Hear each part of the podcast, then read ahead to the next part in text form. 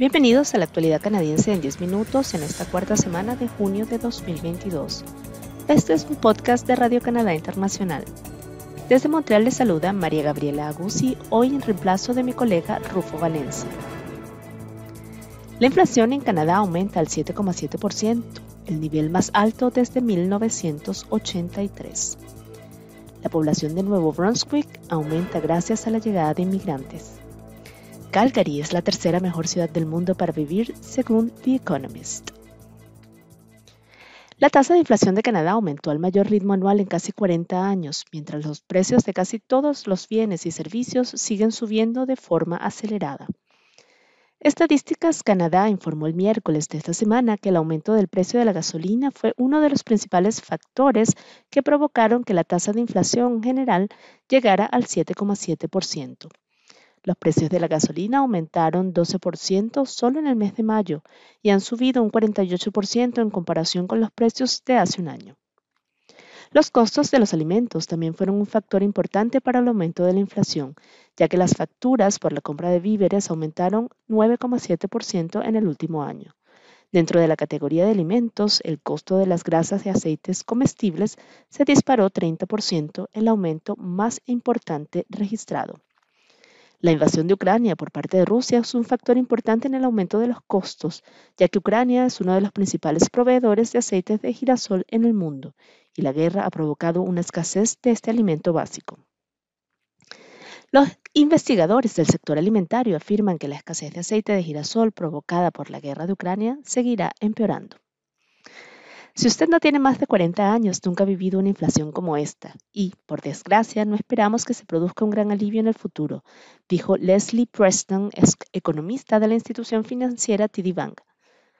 Canadá no es el único país en que enfrenta una, una inflación elevada. En Estados Unidos, la tasa de inflación supera el 8% en estos momentos y los nuevos datos del Reino Unido muestran que el costo de la vida aumenta a un ritmo anual de 9%. En este contexto, es casi seguro que el Banco Central de Canadá incremente su tasa de interés de referencia en tres cuartos de punto porcentual en su próxima reunión de política monetaria de julio, en un intento por frenar el desbocado aumento de los precios. Recordemos que el Banco Central redujo su tasa de interés de préstamo al 0,25% a principios de 2020 para estimular la economía durante la pandemia. Pero en los últimos meses la institución financiera ha aumentado de manera enérgica esas tasas para contener la escalada inflacionaria. Las tasas de interés empezaron a subir en marzo, pero la política monetaria no funciona de la noche a la mañana y unas tasas de interés más altas no pueden hacer mucho para resolver algunas de las causas más críticas de la inflación actual, dijo el economista Kiefer Van Mulligan de la Cámara de Comercio de Canadá. Ahora es momento de recibir a Paloma Martínez para que nos comente sus reportajes de la semana. Hola Paloma. Hola Gabriela, un gusto estar de nuevo contigo en este podcast semanal. Esta semana les presento dos historias. Una tiene que ver con un curso de verano binacional llamado Espacios y Fronteras de la Inmovilidad Humana en las Américas que tuvo lugar aquí en Montreal, al que asistieron unos 80 estudiantes de México y Canadá de forma presencial y virtual y que fue organizado por la Cátedra Extraordinaria de Estudios de las Américas de la Universidad de Montreal y de la Universidad Nacional Autónoma de México. Entre los ponentes se encontraba el investigador Araón Díaz Mendiburo, quien además de presentar su documental Migranta con M de mamá sobre las madres trabajadoras agrícolas en Canadá, también expuso el avance de sus más recientes investigaciones sobre trabajadoras y trabajadores migrantes en la industria del cannabis de Canadá. Araón Díaz Mendiburo decidí hacer un proyecto vinculándolo justamente a la agroindustria, que es lo que yo conozco y lo que he investigado en los últimos como 17 años. En Canadá consideré que la mejor idea de enfocarlo era a la industria de la cannabis en Canadá buscando como el tema de la responsabilidad social. En otros temas, que hayan votado o no por la dupla de izquierda formada por Gustavo Petro y Francia Márquez a la presidencia y vicepresidencia, cuatro colombo canadienses esperan que esta elección será el inicio de algo nuevo y más prometedor para su país de origen. Paola Gómez. Esto no es o si la derecha o si la izquierda. Es muy importante quitar las etiquetas para poder encontrarnos como hijos e hijas de ese territorio que esperan y anhelan lo mejor para el país y cada quien quiere lo mejor desde lo que sabe, desde lo que entiende, desde lo que percibe, desde lo que le cuentan, etcétera, etcétera. Esto es todo por mi parte esta semana, Gabriela. Muchas gracias y hasta la próxima. Les recordamos que pueden leer estos y todos los reportajes de Paloma Martínez en nuestro sitio web radio-canadá.ca barra oblicua rci barra oblicua es.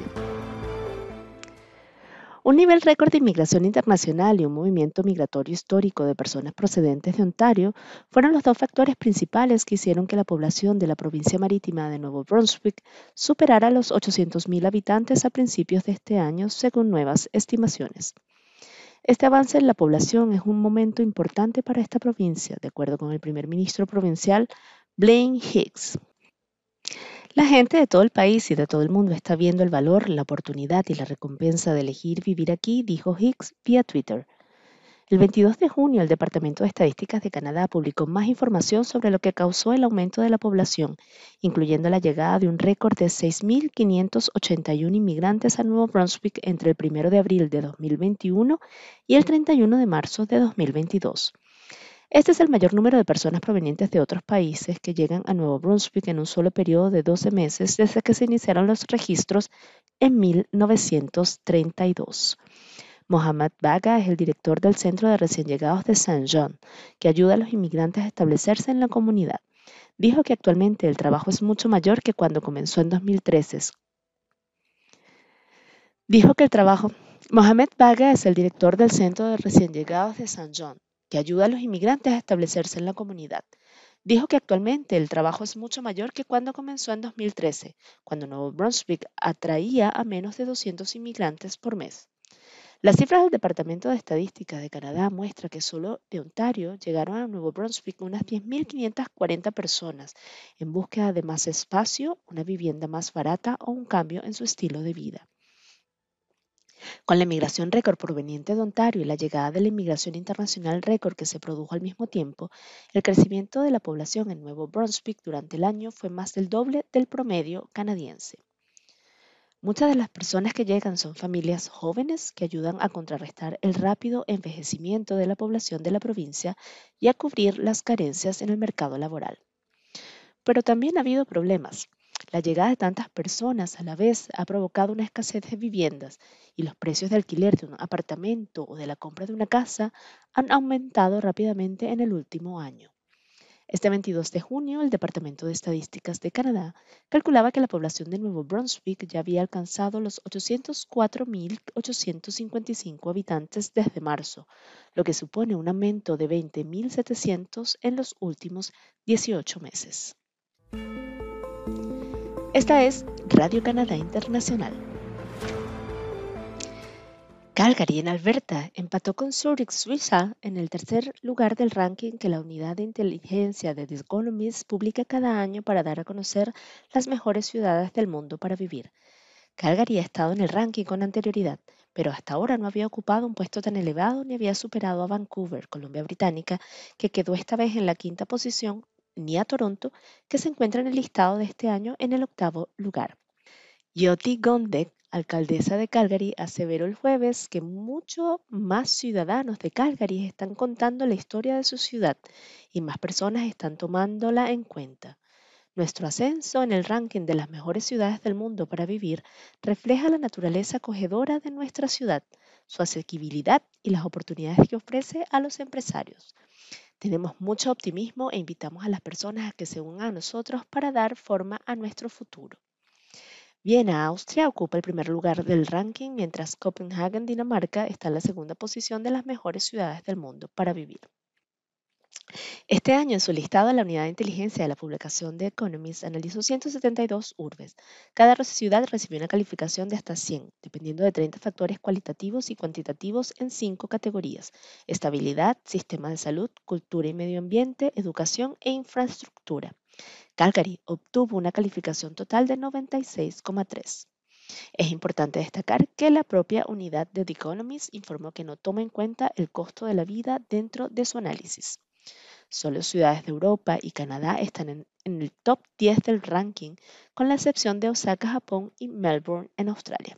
Y así llegamos al final de la actualidad canadiense en 10 minutos, un podcast semanal de Radio Canadá Internacional. Desde Montreal, Canadá, María Gabriela Aguzzi les agradece por su atención.